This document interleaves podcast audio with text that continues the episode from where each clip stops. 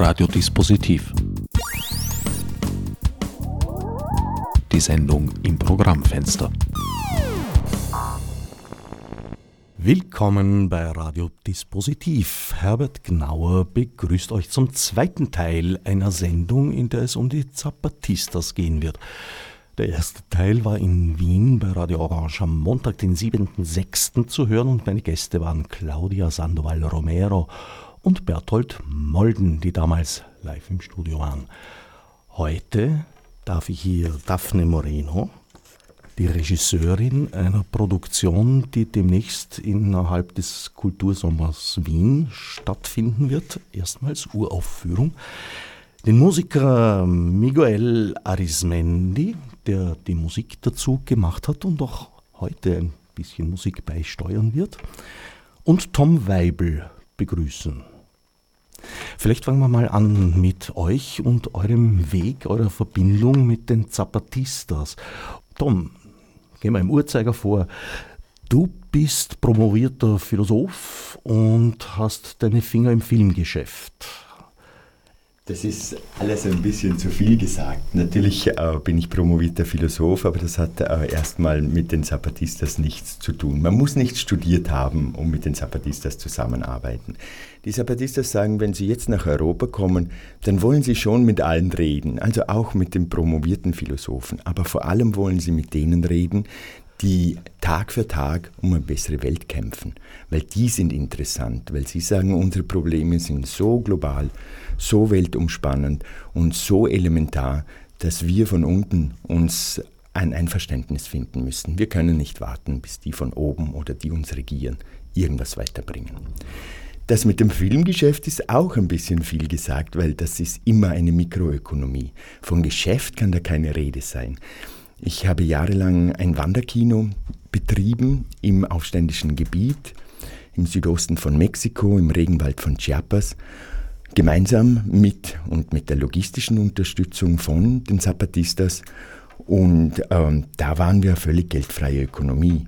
Also da lief die Sache so in die Dörfer, in die wir gekommen sind. Da haben wir Unterkunft gekriegt und Verpflegung und die Leute haben uns weitergeholfen. Der ganze Rest, den wir gebraucht haben für Infrastruktur, für Kameras, für Videoprojektoren, für Kabels, äh, Kassetten, damals war das ja noch VHS-Kassetten, das war richtig viel, um herumzutragen. All dieses Geld kam von unseren solidarischen Freunden überall auf der Welt und natürlich vor allem in Österreich. Wann war damals? Es müssen wohl die Zeiten des legendären Subkommandante Marcos gewesen sein. Das ist ganz richtig. Das war von die, also die, die, die Wanderkino-Phase, in der wir tatsächlich mit den ähm, Equipments auf dem Rücken oder mit einem vielleicht auf dem Rücken auf dem Esel, wenn wir Glück gehabt haben, mal auch ein Pferd, aber ansonsten eben geschleppt, gebuckelt, geschwitzt. Das war von 98 bis 2005. Danach haben wir all dieses Equipment den Zapatistas übergeben. Seither ist es in ihrer Eigenregie, in ihrer Eigenverwaltung. Sie machen auch weiter Wanderkino, aber sie nützen das, die Kinoinfrastruktur äh, Infrastruktur vor allem für ihre Bildungsaufgaben, für die Schulen, für die autonome Bildung, die sie seit 2003 auch in Eigenregie übernommen haben, weil sie nichts von der Regierung wollen und auch nichts von der Regierung kriegen, aber auch nichts von ihr annehmen, sondern alles selber machen.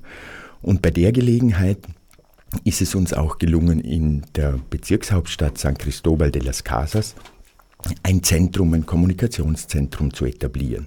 Das hatte mit Kino angefangen, ist ganz viel Radio, das da gemacht wird, ist auch Radio online und äh, das alle möglichen Kommunikationsaufgaben übernimmt. Das organisiert immer wieder mal die Filmfestivals der Zapatisten, die im Hochland äh, in den letzten Jahren äh, bereits zweimal stattgefunden haben und sie hatten letztes Jahr ganz äh, dringlich nach dem großen Erdbeben ähm, Radiokonsultas gemacht. Also sie haben Ärzte über Internetradio miteinander so verbunden, dass sie in Gegenden, in denen man mit Autos oder sonst wie gar nicht mehr hingekommen ist, äh, ärztliche Beratung, Hilfestellung und sonst was sozusagen vernetzt haben. Also um es am Kalender festzumachen, würde ich das irgendwo den Beginn Mitte der 90er verorten und die Nachhaltigkeit ist offenbar bis heute gegeben, was natürlich immer schön ist. Das ist immer schön, das ist auch ganz wichtig. Also das Foro Cultural Kinocchi in San Cristobal de las Casas funktioniert. Das ist eine wichtige Verbündete für uns. Ähm, auch jetzt, äh, wenn wir zapatistische Filme hier Anfang September im Filmmuseum zeigen werden, haben wir einen Großteil der Filme von und mit Zapatistas über die Vermittlung unserer Brüder und Schwestern im Foro Kinocchi in San Cristobal bekommen. Es gibt also eine Zusammenarbeit zwischen Filmmuseum und Kinocchi. Du musst deine zwei Jobs da nicht voreinander geheim halten. Ja, natürlich. Also es gibt viele Jobs. Ich will ja die Leute auch nicht langweilen. Es geht darum, was, was schafft man, wie kann man Synergien machen, wie können die Leute zusammenarbeiten. Das ist sehr, sehr gut gelungen. Das Österreichische Filmmuseum macht seinen Saisonauftakt am 3. September mit zapatistischen Filmen von Zapatistas mit Zapatistas, für Zapatistas, aber auch natürlich auch für alle anderen in Wien und in Österreich, die Lust drauf haben, sich das anzusehen. Und das besondere Highlight oder zwei der besonderen Highlights sind der erste Spielfilm, in dem die Zapatistas sich selber spielen, wird da gezeigt. El Corazón del Tiempo, das Herz der Zeit. Und es wird ein ganz aktueller, also vom, der ist erst letztes Jahr fertig geworden, eine kleine Aktualität, könnte man sagen, eine Reportage über die Chauffeurinnen, die zapatistischen Chauffeurinnen, die also mit den Trailers, den LKWs auf den Dschungelpisten, auf den Schotterpisten die Logistik und Versorgung für die aufständischen und widerständischen und autonomen Dörfer machen. Daphne, einen anderen Zugang zu den Zapatistas hast du. Du hast ein Stück entwickelt, eine Produktion. Ich werde es jetzt furchtbar falsch aussprechen, aber du wirst mir hoffentlich verzeihen. Moiani, Kultur- und Tanzsportverein Maximiliano Primo von Mexiko. genau, das ist Maximiliano äh, Primero de México. Das ist äh, Max Maximilian von Habsburg eigentlich. Ne? Und ja, äh, mit meinem Verein, Moinani äh, Kultur- und Sport-Tanzverein. Wir haben das äh, entwickelt, ähm, weil uns äh, Migranten ist uns schwer äh, zu kommunizieren ähm, auf Deutsch. Dann unsere Sprache ist mehr visuell, mehr mit der Musik, mit ähm, mit allen Mitteln, die wir haben, um eine Idee auszudrücken, wie wir uns hier in die Diaspora, wir uns da, da finden. Und deswegen unsere ähm, Art zu kommunizieren ist mehr visuell und wir wollen eine Geschichte erzählen, die hat zu tun mit der Verbindung von Österreich mit Mexiko. Und das hat alles ähm, plötzlich ähm, verbunden mit dem Ankommen von den Zapatistas. Also was wir, wir wollen dort in Maximiliano ist zu zeigen, die Musik von Österreich, die gewandert ist nach Mexiko und wo der Kaiser tot war, die Musik ist weitergeblieben. Und diese Musik hat sich äh, mit Synkretismus hat sich dort äh, festgestellt und hat jetzt eine andere ähm, Meaning. Eine andere Bedeutung. genau, eine andere Bedeutung. Jetzt ist das äh, rituell und das finde ich phänomenal und das wollten wir wieder zurückbringen nach Österreich, damit alle Österreicher und alle ähm, Leute, die hier wohnen, ähm, können vielleicht hören, was, was die Mexikaner mit der Musik gemacht haben und äh, wie wichtig ist diese Funktionen in, für das Leben überhaupt in Mexiko. Maximilian war eine äußerst traurige Figur. Das Ganze ist im Desaster geendet, wie alle österreichischen Versuche einer Kolonie Herr zu werden, außer auf dem europäischen Kontinent. Ich stehe auf dem Standpunkt, dass die österreichischen äh, Kolonien einfach äh, Galizien, Bosnien, Herzegowina und und und waren. Aber gut, das steht auf einem anderen Blatt. Und eigentlich getrieben in das Ganze wurde er gar nicht vom österreichischen Kaiser aus, sondern von Napoleon III.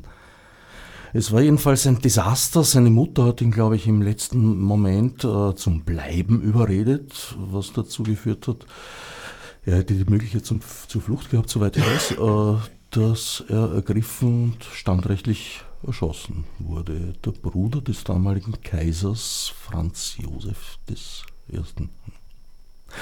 Traurige Geschichte. Weiter ging der zweite Konnex, den ich sehe zwischen Österreich und ähm, Mexiko, ist ein äh, eigentlich von Mexiko sehr freundlicher, weil Mexiko war das einzige Land, das gegen die Annexion äh, Österreichs durch Hitler-Deutschland protestiert hat. Ja, Annexion könnten wir jetzt auch lang streiten, mehr als eine Sendung damit füllen, aber lassen wir es mal dabei bestehen. Du gehst einen anderen Weg. Deine Geschichte erzählt eigentlich, dass der Kaiser nach seiner Erschießung, aber Kaiser war uh, auch eine Diskussion. Gut, also dass Maximilian nach seiner Erschießung nach Österreich zurückkehren wird, will, äh, was ihm nicht gelingt. Ja, also Maximilian kommt in diese äh, 21. Jahrhundert, also jetzt, und ähm, ähm, und dann trifft sich mit einer hostile Gesellschaft. So, die Österreicher erkennen ihn nicht mehr, weil er hat keine gescheite Ausweis. Er hat keine Papiere, dann hat Bürokratie vor sich, er muss dann zum MA35 die ganzen Papiere zu erledigen. Da er braucht mehr Papier und mehr Papier und mehr und unendlich. Ne? Und das ist eine Geschichte, die zum Beispiel wir Migranten erleben und kennen wir ganz gut. Ne? Diese Humillaciones. Die Erniedrigungen. Genau, von, das wir erleben. Und das kennen wir und die Leute, die uns begleiten, weil wir, also normaler, mm, normalerweise in meinem Fall und in vielen Fällen, die ich kenne, wir sind immer be begleitet von Österreichern, die, die kämpfen auch für uns, weil die beherrschen die, die Sprache. Und diese Geschichte kennt aber nicht alle. Und was wir wollen, ist das zeigen in eine andere Art, wie das ist, vielleicht um eine Empathie zu kriegen mit das Publikum. Und auch, ähm, ich nehme diese Figur von Maximilian, weil für mich ist es so ähm, absurd, dass er am, am Ende, letzte Worte, das er gesagt hat, hat er gesagt, dass er äh, stirbt für seine neue Heimat und was ist Heimat eigentlich. Und das hat Resonanz gegeben mit das Fall von Tina, die abgeschoben wurde. Ne? Und da fand ich, okay, mit denen kann ich arbeiten und kann ich äh, vielleicht, wenn, wenn die Leute hier sehen, Maximilian, eine Figur, die man kennt, hat mehr, mehr Empathie dafür. Und auch wichtig ist auch die Rolle von Carlotta, die Charlotte von Belgien. Die war auch ähm, es Wahnsinn die Geschichte, weil sie hat noch äh, 60 Jahre weiter gelebt. Sie hat eigentlich dann mit dem Flugzeug zurück nach Mexiko gegangen ist. Sie hat alles erlebt. Sie hat gesehen, wie Juarez ermordet ist, wie Napo Napoleon äh, tot und sie hat so viel erlebt und die Leute haben sie einfach wie mehrere Königinnen einfach ähm, ähm, wie heißt das, encerradas. Äh, ein, eingesperrt. Eingesperrt. Und ähm, wir spielen auch mit dieser Rolle, weil eigentlich bis jetzt, sie hat äh, Mexiko geführt, wo Maximilian weg war. Er war auch ein Romantiker und hat dann lieber Schmetterlingen gefangen und Carlotta hat aber dann Entscheidungen getroffen. Und bis jetzt ist die einzige Frau, die hat die Macht gehabt, no? oder die, die konnte was entscheiden. Und diese Rolle und eigentlich auch dieses Konzept von, von Locura. Verrücktheit. Verrücktheit, ja, das wollen wir auch äh, äh, zeigen, wie wir das uns alle vorstellen. Und, ja, genau. Charlotte von Belgien, Gattin des Maximilian. Eigentlich saßen sie ja schon gemütlich auf irgendeiner Art Alterssitz da bei Triest, Schloss Miramare und wurden dann eben von Napoleon da eigentlich ins Feuer geschickt unter Vorspiegelung falscher Tatsachen, weil Maximilian hat meines Wissens ja die Bedingung gestellt, dass die Mexikaner das auch und Mexikanerinnen das natürlich auch wollen müssen. Also er war ja jetzt kein, kein Conquistador des 19. Jahrhunderts praktisch, sondern es wurde ihm dann vorgespiegelt, dass, die, dass der Fall sei, was durchaus nicht so war. Und das hat er dann, das habe ich nie ganz verstanden, dass, äh, wenn, er, wenn du sagst, sein letzter Satz war, äh, er stirbt für die neue Heimat, dann muss er Mexiko ja dann irgendwann als seine Heimat begriffen haben. Hat er irgendwann einmal verstanden, dass er dort eigentlich alles andere als erwünscht ist? Ich glaube, er hat es nicht verstanden. Er hat nur verstanden, dass diese, das Ding war alles so wie eine Telenovela. Äh, und ähm, wenn er hier zurückkam, es ist alles vorbei. Also es ist, er hat keinen kein Platz mehr. Er hat lieber mit äh, äh, die Ehre von, von den Mexikanern, von der ganzen Welt, dass, dass man denkt, okay, er ist schon tot, aber mit Honor, oder wie heißt mhm. das? Mit Ehre. Genau. Würde. Na, ich hätte entspanntes Dasein auf Schloss Miramar eindeutig vorgezogen, persönlich. Du näherst dich dem Ganzen also mit satirischen Mitteln, könnte man sagen. Ja, genau. Die Daten sind 14. August 20 Uhr auf der Donauinsel bei der Floridsdorfer Brücke beim Schulschiff. Das ist die Uraufführung? Nein. Am 13. ist ja auch schon eine. Ja, auch, genau. Und das ist ganz ein wichtiger Datum. Da kann uns auch der Tom mehr erzählen, weil es ist für, für alle eine sehr symbolische Datum und speziell und da haben wir was vorbereitet. Aber davor würde ich mir gerne ein bisschen anhören, wie die aus Mexiko jetzt durch Miguel reimportierte österreichische Musik klingen mag. Da bin ich schon sehr gespannt. Miguel, que nos toques una canción de tus tierras, dice.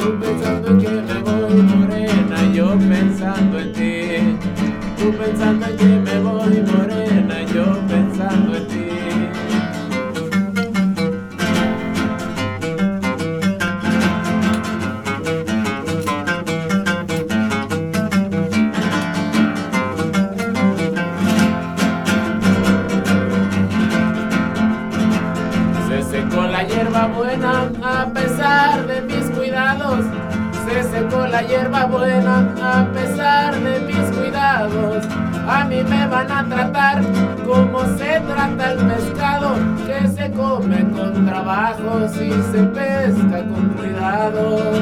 Que me voy, me voy, me voy, que me voy de aquí. Tú pensando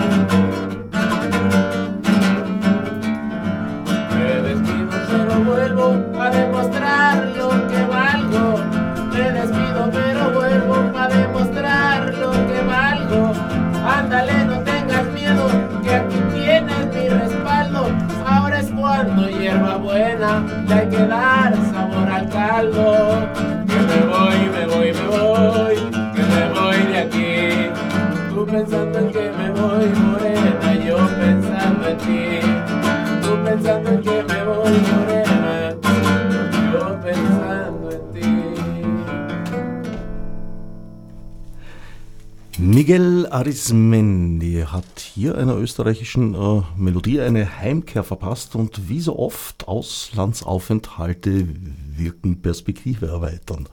Nun, das hat sehr gut geklungen für, für mich. Worum ging es da jetzt in dem Text? Weil du gesagt hast, die Lieder werden in einen anderen Zusammenhang gestellt. Äh, das ist eine, äh, eine Musik von, von der Familie von Miguel eigentlich. Das, das, hat, das ist nicht, äh, was wir in Maximiliano spielen, weil das ist eine Überraschung. Da müssen alle hinkommen, um das selber zu erleben. Aber das ist eine Chilena aus die Costa Chica von Guerrero und äh, Miguel kommt von einer Tradition von ähm, Musik von dort. Und äh, ja, da, da kann er uns ein bisschen äh, erzählen über die Chilenas, vielleicht. Miguel, ¿Quieres contarnos algo sobre la chilena? Uh, bueno, es un eh, es un ritmo que llegó entre entre las cuerdas que venían con los eh, con los esclavos de África que se que se juntó con los este con los conquistadores que estaban con los indígenas este Also die Chilena, das ist ein Rhythmus, der kommt eigentlich von den schwarzen Sklaven, die sich vermischt haben mit den Rhythmen, die die Eroberer mitgebracht haben, mit den indigenen äh, Arrangements und Rhythmen. Und daraus ist die Chilena entstanden. Y bueno, también eh, sufrió, pero no sin sufrir, este, una, una gran intervención por muchos años de las de las de los comercios con Chile, pues Acapulco, que es la región de donde yo soy, este, siempre estuvo muy conectado marítimamente con Chile y con Filipinas también. Das hat auch noch Einflüsse erlitten, sagt er, naja, erlitten, aber auf jeden Fall aufgrund der Verbindungen, die es von Acapulco, das ja da am Meer liegt, ähm, über die Meer Meeresverbindung nach Chile gibt und über die Meeresverbindungen, die auch nach, in die Philippinen bestehen. Y bueno, pues esa es esta música que yo toco. Das ist die Musik, die ich spiele. Das heißt, das ist keine reimportierte Melodie gewesen, was erklärt, warum ich sie nicht erkannt habe. Darf ich raten, geht es bei der Überraschungsmelodie vielleicht um eine Taube? Äh, das haben wir auch, aber, ja, das hast du gesagt. Aber wir haben dann and, andere Melodien, die, die haben ähm, eine Funktion so äh, in ein in Ritual, etwas so Melodien, Minuetes und Vignettes und äh, Walzes, die man spielt dort in so eine re repetitive äh, Form. Das hat irgendwas dann mit einem ein Trance zu tun, so ein Trance, so damit ein, dort die Leute können sich ver verbinden mit der Sankt, äh, ¿cómo se dice? Un Santo. Mit dem Heiligen. Mit den Heiligen. Mit den übersinnlichen Mächten. Genau, und das ist die Repräsentation von das alles, so eine Kommunikation von Menschen in Ko Kommunität, nicht individuelle Menschen, sondern eine Community, die tanzt und spielt für um, ja, die Kommunikation mit den Heiligen, das alles um eine Beten für eine gute Ernte, für Regen, für Gesundheit, für verschiedene Mittel. Und das, äh, das ist der Synkretismus. Ne? Vorher, die haben äh, jede Kommunität seine eigene äh, Art zu kommunizieren mit der Natur. Und dann durch das ganze Geschichte und, und so, dann ist jetzt die Musik von, von Österreich jetzt dazugekommen in eine mexikanisierte Version. Walzer und Menuette, die Maximilian nach Mexiko mitgebracht hat, ist ja eigentlich eine höfische Musik gewesen. Wie kam die ans Volk? Ja, das ist, weil die, die Leute, Maximilian hat mit dieser Korte äh, Musiker mitgenommen und dann dort, äh, es gab eine Bur Burgesia Also ähm, er hat für seinen Hof Musiker mitgebracht und hat natürlich die Bourgeoisie damit vergnügt. Genau, die, die, die Burgueses in Mexiko, die wollten alle so wie Maximilian sein, super elegant und hohes Niveau und dann, dann die haben dann äh, genommen die Musik auch und dann ähm, damals es war alles verteilt in Haciendas. Mhm. Äh, Im Großgrundbesitz Haciendas. Genau, und jeder wollte eine kleine ähm, äh, Repetition, so wie, Maximilian. Und dann dort haben dann die Musik bei, äh, beigebracht zu den Musikern von dort. Die waren eigentlich entweder ja, Leute, die dort gewohnt haben, aber von den Völkern, nicht äh, von der Burgesie. Und wo das Imperium weg war, Maximilian war tot, die, diese Musiker haben immer so gespielt für die Bur Burgesie, aber dann ins, ins, im Volk, no? so für die Leute. Und dann die Musik ist geblieben. Spannend. Aber wie hat sie den Sprung in die Rituale geschafft? Wenn du sagst, sie haben eine rituelle Bedeutung. Weil, ja, weil es ist immer so, äh, seit die Kolonisation, die Leute hat immer, es ist, äh, hat immer weitergemacht mit seinen rituellen ähm, ähm, Tätigkeiten, aber die mussten das irgendwie verstecken. Und die, das Verstecken war zum Beispiel, okay, äh, die Virgen de Guadalupe zum Beispiel war eine Repräsentation, wie die haben das versteckt, die eigene Glauben. Und die Musik, das ist ein, ein perfektes Mittel, okay, ich mache weiter mein rituelles Leben und meine Tätigkeiten, aber damit ich keine Probleme kriege, dann nehme ich an die Kultur, die auf uns äh, imponiert ist. Mhm. Was war das für ein Glaube, der da versteckt wurde? Ähm, zum Beispiel diese Rituelle, wie ich sage. Ähm, Schon, aber war das ein, ein christlich geprägter? Oder? Genau.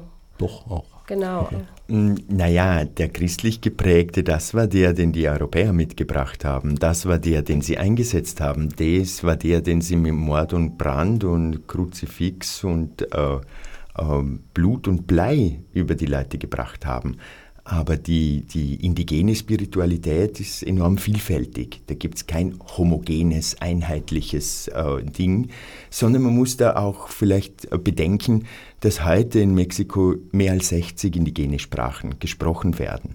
Also gibt es auch da ganz viele Varietäten, heilige Glaubensvorstellungen, Kosmovisionen, die sich in vielen Punkten ähnlich sind aber auch viele regionale, lokale und auch geografisch im größeren Raum unterschiedliche Ausformungen haben natürlich. Man hat also Elemente des regionalen Glaubens in ein katholisch geprägtes, nehme ich mal an, nachdem Maximilian ein Habsburger war, äh, zeremoniell hineingeschmuggelt, gewisserweise. Kann man das so sagen?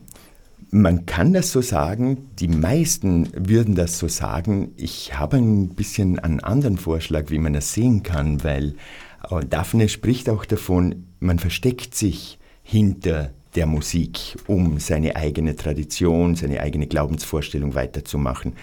Ich glaube, man versteht es besser, wenn man es versucht zu denken, das ist wie eine Maske. Man setzt sich die Maske auf, die haben die Katholiken da aufzwingen, aber hinter der Maske lebt das weiter, was man immer schon praktiziert hatte. Sehr interessant, eine Umkodierung. Das mag ich ja eigentlich besonders gern, weil ich das für die weltweit schlauere Taktik halte als zum Beispiel Verbote. Ganz genau. Wir waren eigentlich vorher dabei, die Veranstaltung im Herderpark genauer zu erläutern. Also wir hier in Wien, beziehungsweise Daphne, Miguel, viele andere, ähm, fangen an im Herderpark den 13. August ähm, nicht zu feiern, aber doch zu bedenken und äh, in irgendeiner Weise auch mit einem Ritual, glaube ich, zu begrüßen oder auch zu verabschieden, weil der 13. August vor 500 Jahren war ein blutiger und grausamer Tag, in der die größte Stadt der Welt vermutlich, Tenochtitlan, das heutige Mexico City, von den Spaniern nach einer langen, langen äh, Belagerung geplündert worden ist, zerstört worden ist, die Leute massakriert ohne Unterschied, eine, eine Gegend auf zweieinhalbtausend Meter Höhe mit Vulkanen rundherum und die Seen, die da äh, malerisch sozusagen für mehrere hunderttausend Leute auch ähm, Nahrung produziert haben, waren rot von Blut. Das ist sozusagen die Erinnerung an die Eroberung von Mexico City 1521, die sich zum 500. Mal jährt äh, am 13. August und weshalb wir das sozusagen nicht feiern, aber auch nicht einfach anklagen und äh, sozusagen irgendwen zur Rechenschaft ziehen, hat auch was damit zu tun, dass die Zapatistas eine ganz differenzierte Position zu diesem 13. August artikuliert haben.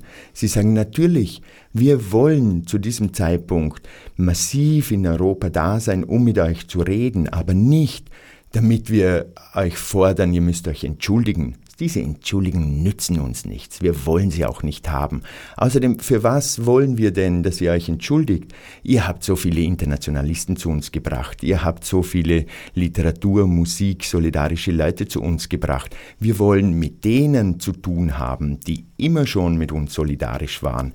Aber wir nehmen es zum Anlass, dass wir seit 500 Jahren im Widerstand sind. Weil sie sagen auch, wir sind ja nicht erobert worden. Wir sind ja tausend Kilometer weit weg von diesem Mexico City. Wir sind an der Südgrenze von Mexiko. Unsere Grenzen sind mit Guatemala und Mittelamerika. Wir sind Mayas. Die Mayas sind, das tatsächlich historisch richtig, nie komplett erobert worden. Die Mayas hatten praktisch in jeder Generation Aufstände gegen die Spanier. Sie haben sie immer wieder aus ihren befestigten Städten vertrieben äh, und die Spanier haben die Städte wieder zurückerobert und die nächste Generation hat die Leute wieder aus den Städten getrieben. Aus einer sehr erstaunlichen Kriegslogik heraus, weil die Mayas haben sich sehr regional, autonom organisiert und hatten ihre Kriege gegen die Eroberer so geführt, dann, wann sie Zeit hatten. Sie waren Bauern. Zuerst ist ausgesät worden und während das alles wächst, kann man die Spanier rauswerfen. Zur Ernte muss der Krieg vorbei sein, weil man muss sich ja wieder vorbereiten für die nächste Saison.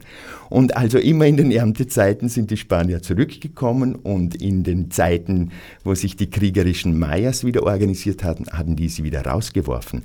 Das hat über Jahrhunderte so gedauert. Es hat Aufstände gegeben, es hat lange Kriege auch gegeben. Der letzte große war am Ende des 19. Jahrhunderts der, in der Geschichtsforschung heißt der Guerra de las Castas, der Kastenkrieg, den die Europäer nicht gewinnen konnten.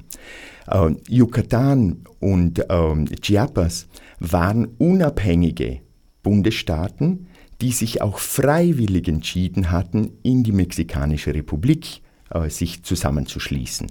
Also das war nicht so, dass die irgendwie eine flächendeckende Kontrolle von Eroberern gehabt hätten, äh, die dann für sie alle politische Geschicke entschieden haben. Die Leute haben sich zurückgezogen in unwegsame äh, Berge, in, in schwer zugängliche Regenwaldgebiete und haben von diesen ihren Verstecken, auch hier wieder um dieses Verstecken und, und dann wieder rausbrechen und den Krieg den Spaniern ähm, zu machen, äh, durchaus eine völlige Berechtigung, wenn die Zapatistas sagen, wir sind nie erobert worden. Ja?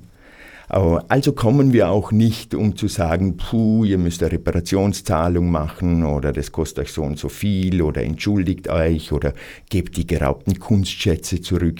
Die, die Zapatistas kommen auch nicht nach Wien, um zu sagen, wir brauchen die Federkrone wieder. Die sagen, was denn für ein Schmarrn? Wir sagen immer, wir brauchen die Macht nicht zu erobern, um die Welt zu verändern. Wir brauchen auch eure Federkrone und auch nicht die von Moctezuma nicht. Wir brauchen ein Gespräch, Auseinandersetzung, äh, ein gemeinsames Forschen, wie wir weitergehen und ein gemeinsames äh, Weitergehen, natürlich. Das alles, also diese, diese Vielheit, auch diese, diese neue Herangehensweise zu äh, einem Umgang mit Geschichte, all das wollen wir am 13. August bedenken, erleben, genießen, äh, kritisieren, befragen und uns natürlich auch affizieren lassen von den Performances, von den Reden, von den Ritualen, die es bei der Gelegenheit gibt. Ja, der Platz zu erreichen mit der U3 Station Engplatz. Und das fängt an, wann? Am frühen Nachmittag, Nachmittag glaube ich, oder? Äh, es fängt alles an um äh, 3.30 Uhr Nachmittag. Und, ähm, also gar nicht so früh nach der Siesta. Genau. Ja, da bereiten wir was ganz Spezielles und da kann jeder mitmachen. Wenn man will, äh, kann man eine Obst, eine Blume, eine Pflanze, eine Kleinigkeit zum, zum Altar mitbringen und sind alle willkommen, um mitzumachen bei der kommunitären Ritual.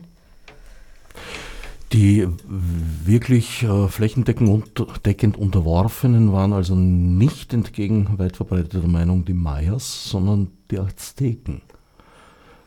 Wie kam diese legendäre Federkrone, die du angesprochen hast, eigentlich überhaupt nach Wien ins Völkerkundemuseum?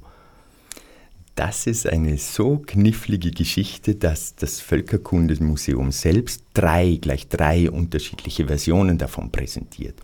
Nachdem das Völkerkundemuseum und diese Federkrone schon seit über einem Jahrhundert ein, eine diplomatische Auseinandersetzung zwischen Mexiko und Österreich hervorgerufen hat, hat äh, im Laufe dieser Jahre äh, sozusagen die offizielle museale Geschichte zunächst behauptet, das ist nicht die Federkrone von Moctezuma weil die war im Schloss Ambras und die hat halt irgendeiner von den Habsburgern da angekauft, legal in Europa. Und nachdem die dort verrottet ist, haben wir sie dann übernommen und restauriert. Die zweite Version ist, selbst wenn es die Federkrone von Moctezuma wäre, jetzt ist da keine einzige Feder mehr drin, die vor 500 Jahren drin gesteckt ist. Weil wir mussten so viel reparieren und so viel restaurieren und natürlich sind die Federn alle so filigran und, und also vom Original kann man eigentlich gar nicht mehr reden. Und die dritte Version ist, die auch in den Ausstellungskatalogen ist, wir haben die Federkrone von Moctezuma, kommt zu uns ins Museum, das ist total spektakulär.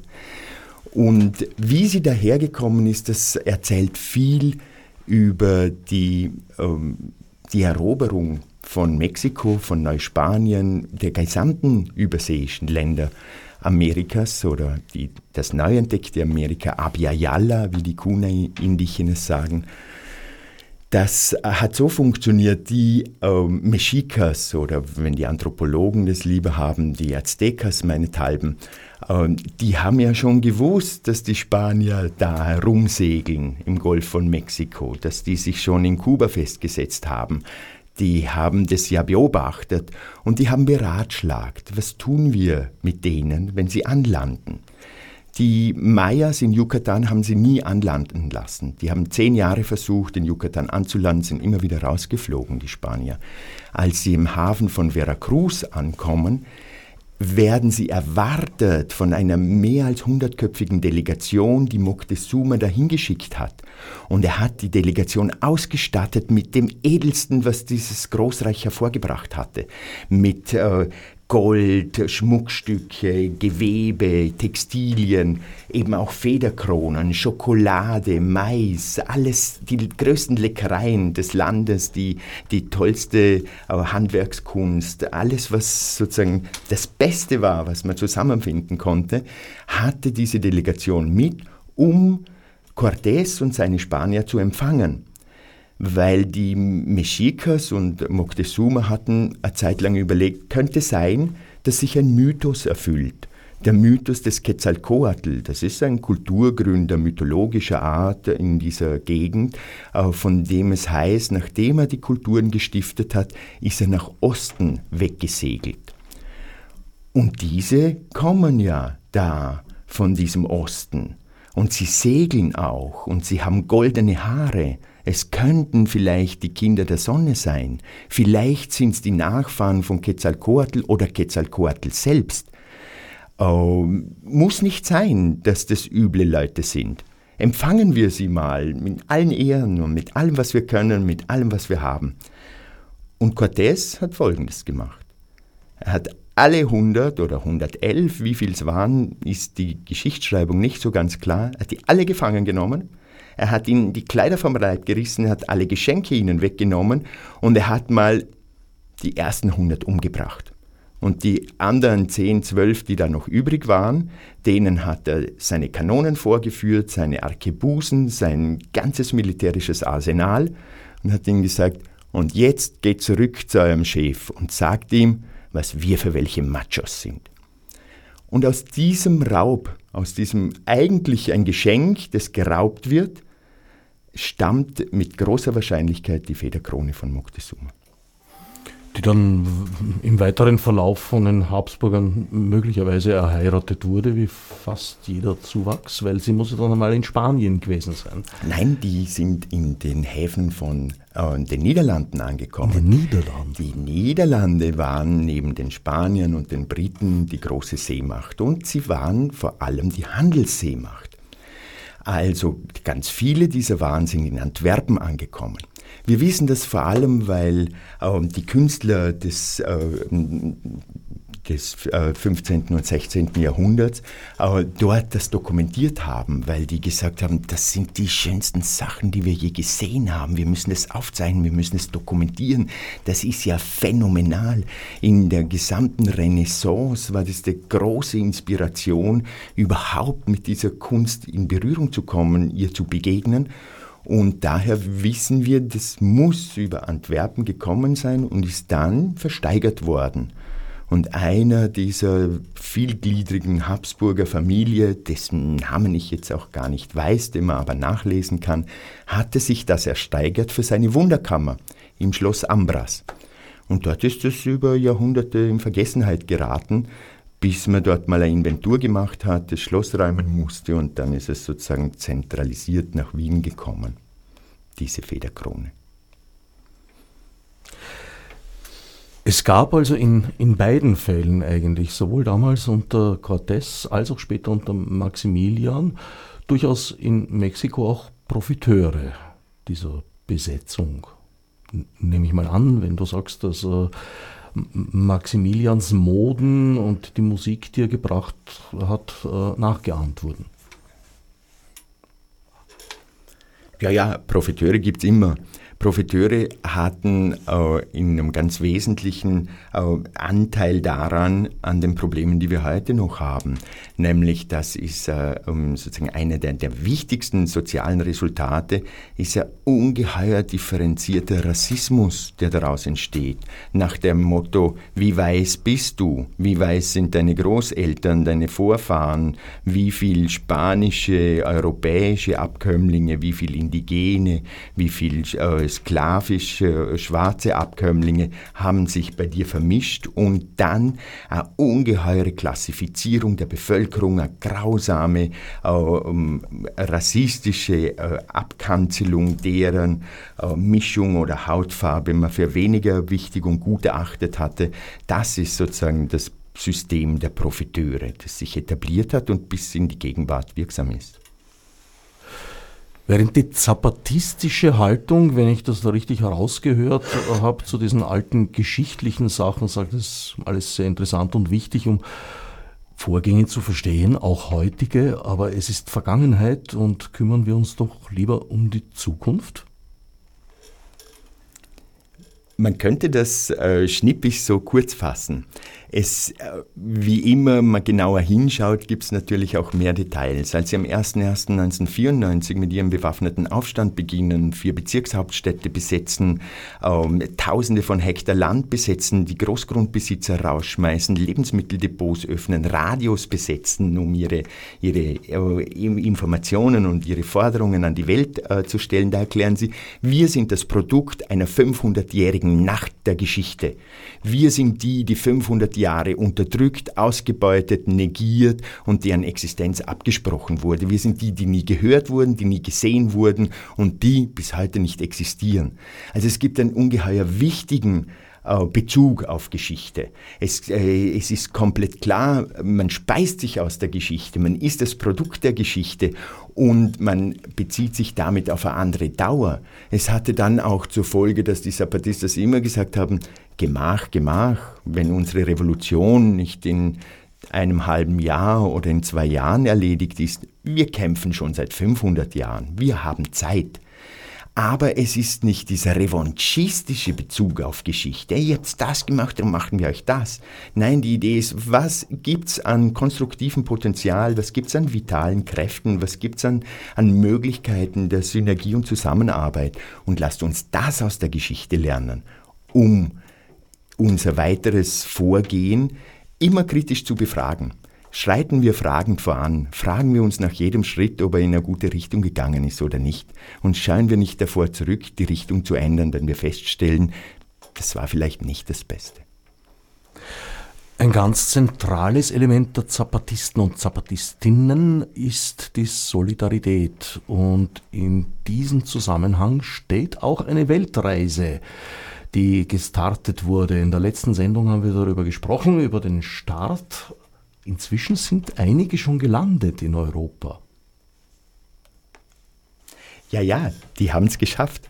Die haben es geschafft gegen jede, contra el tiempo y marea, also gegen die Zeit und gegen die Gezeiten. Warum? Sie sind mit dem Schiff gekommen, sie sind mit dem Segelschiff gekommen. Sie haben praktisch ident die Route der europäischen Eroberer auf die andere Seite, rückwärts äh, nach Europa zurückgelegt. Sie haben sich in Yucatan eingeschifft in der Karibik. Sie mussten in Kuba zwischenlanden, weil ein karibischer Sturm ihnen die Segel zerrissen hatte und man die Segel neu nähen musste und haben dann in einer fünfwöchigen Seereise es geschafft, in den Azoren anzulanden.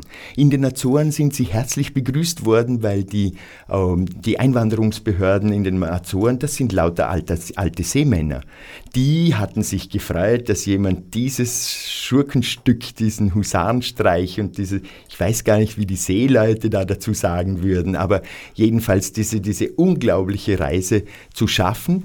Und nach dieser Zwischenlandung sind sie nach Spanien gekommen, nach Vigo wo sie empfangen worden sind und wo sich äh, sozusagen diese, diese Vorhut der Zapatistas, die aus sieben Personen besteht, aus vier Frauen, zwei Männer und eine Transperson, also deswegen nennen die Zapatistas auch das Geschwader 421. Und diese sieben Zapatistas sind seither bereits in Europa unterwegs. Die werden auch am 13. August in Madrid sein. In Madrid gibt's eine ganz, ganz große äh, Party und Feier und, und, und sozusagen Zusammenkunft von Leuten aus ganz Europa mit den Zapatistas, mit vielen Musikern, mit vielen Konzerten. Um, ich weiß nicht was zu tun, die Statue von Christoph Kolumbus niederzureißen oder Party zu machen und zu feiern, Demos zu machen, äh, sich's gut gehen zu lassen und mit den Zapatistas ins Gespräch zu kommen. Wir werden auch am 13. August ähm, später nach den Ritualen, nach den großen Treffen, die wir auch haben und nach den äh, Performances werden wir auch Übertragungen von Madrid nach Wien haben, dass wir da mitfeiern, dass wir an den Konzerten mitbeteiligt sind.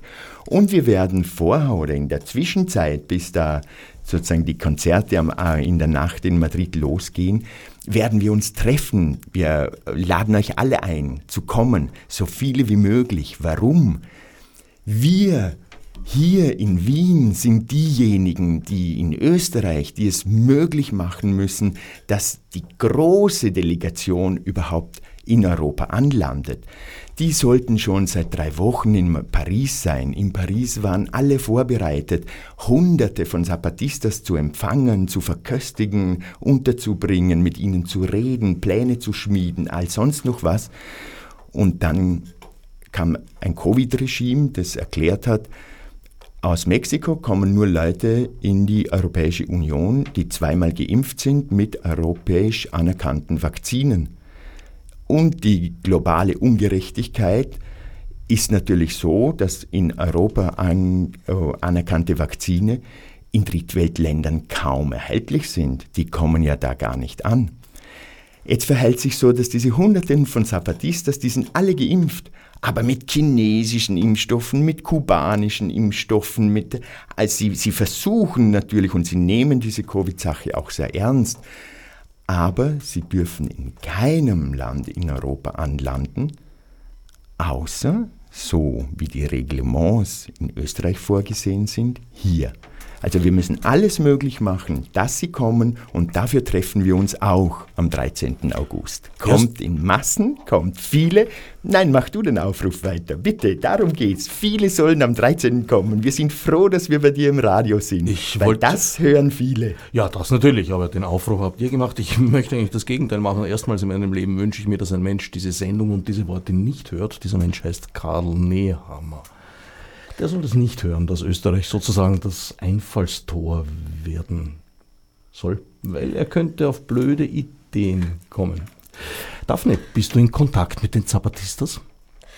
Äh, nein, ich bin da auch so Teil von der Organisation und ich werde auch alles Mögliche machen, dass das alles äh, hier willkommen äh, äh spüren, so wie wo, wo viele ähm, Anhörer von das Radio, wenn die nach Lateinamerika gehen und anreisen, äh, in vielen Fällen wir, wir empfangen die Leute mit so viel Freude und mit so vielen Geschenke und so erwarte ich mir, dass wir hier die Zapatistas ähm, begrüßen und ja.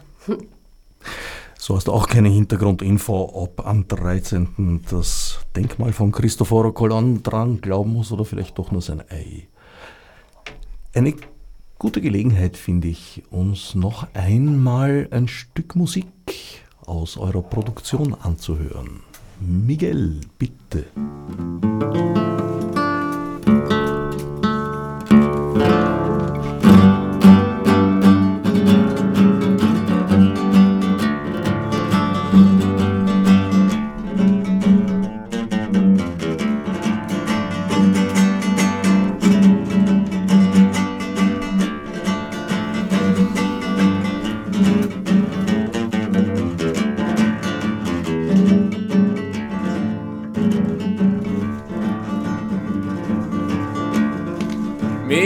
Querida Costa Chica, dueña de mi inspiración, donde ha nacido mi abuelo, mi padre y también nací yo.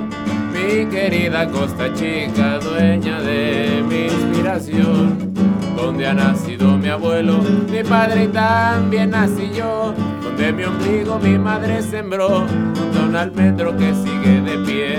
En una casa de adobe me crié, viendo el arroyo que ya se secó mi ombligo mi madre sembró, junto a un almendro que sigue de pie. En una casa de adobe me crié, viendo el arroyo que ya se secó.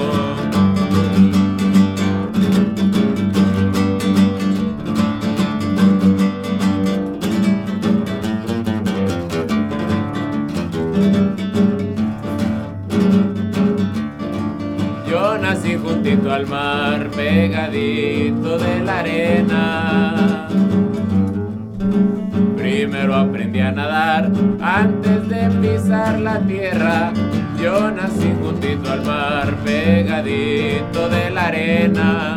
Primero aprendí a nadar antes de pisar la tierra. Donde el poeta vio su inspiración, un manto azul que Dios puso a tus pies. El mar con calma mojaba mi piel y navegando dejé el corazón. Donde el poeta vio su inspiración, un manto azul que Dios puso a tus pies con calma mojaba mi piel y navegando dejé el corazón.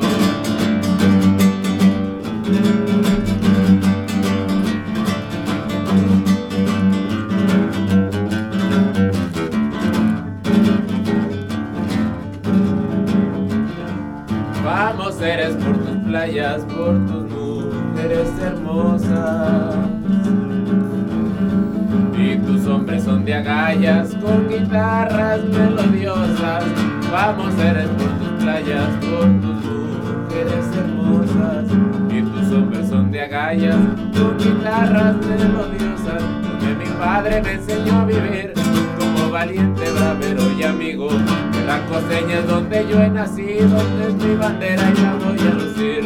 Donde mi padre me enseñó a vivir como valiente, bravero y amigo es donde yo he nacido, es mi bandera y la voy a lucir.